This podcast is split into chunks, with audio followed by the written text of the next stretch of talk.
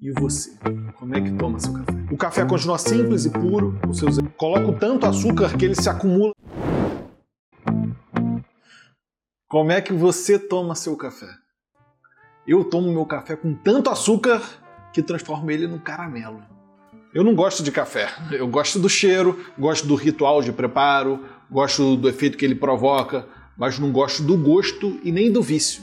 Gosto, sobretudo, por ser o café algo simples e puro, de uma cor tão uniforme que hipnotiza pelo olhar, nos fazendo perder dentro daquela imensidão negra. Mas, para um homem criança como eu, não presta qualquer paladar amargo que não seja cerveja. Sou mais afeito aos sabores docinhos. Por isso, quando tomo café, aterro aquele mar negro com açúcar até o transformar no caramelo. Coloco tanto açúcar que ele se acumula numa camada no fundo da caneca ou xícara que de tão pesada torna árdua a tarefa de misturar com a colherzinha, mas existe uma vantagem em não gostar do café. Como tomo raramente, sou muito suscetível ao seu efeito energizante. Uma xícara cheia é o suficiente para me transformar no coelhinho da Duracell batendo, vibrando, pulando. Mas o café é uma droga, causa vício. Tira o café de uma pessoa que toma diariamente e ela vai se tornar impaciente, exausta, tudo o efeito da abstinência.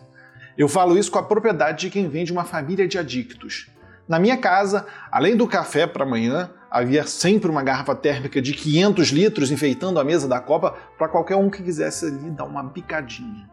Meu pai e minha mãe iam lá constantemente tomar suas doses de energia, colocavam dois dedinhos no copo de requeijão e viravam de uma vez com a velocidade e a felicidade de adolescentes tomando shots de tequila. Sempre eu saí de casa, meu pai tomava um golinho. E sempre antes de sentar no seu escritório, tomava um golinho. Depois de trabalhar, arrumou o sofá da sala, passava na cozinha. Minha mãe, idem.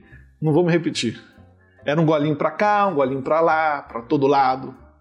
Mas eu entendo essa fixação pelo café. O café é uma tradição brasileira que jorra das lavouras paulistas e mineiras. Já dizia o dito popular que uma xícara de café não se nega a ninguém. E nas estradas de Minas Gerais era comum um cafezinho ser grátis a qualquer viajante, em qualquer estabelecimento. Me lembro uma vez uma viagem do meu pai reclamando do absurdo de terem cobrado ele por um cafezinho. Hoje o cafezinho não é mais grátis, é uma commodity. Antes só conhecíamos uma modalidade de café, o preto. Hoje há cafés disso, daquilo e até de cocô de siriema.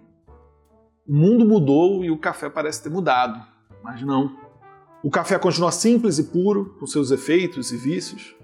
Por baixo de qualquer camada gourmet de chantilly, o café continua de uma cor tão uniforme que hipnotiza pelo olhar e nos faz perder dentro daquela imensidão negra. E abaixo dessa camada negra há, pelo menos no meu café, outra camada de açúcar tão grossa e tão pesada que torna árdua a tarefa de misturar com a colherzinha. Não me repreendam, cada um toma o café da forma que quer. E você? Como é que toma seu café?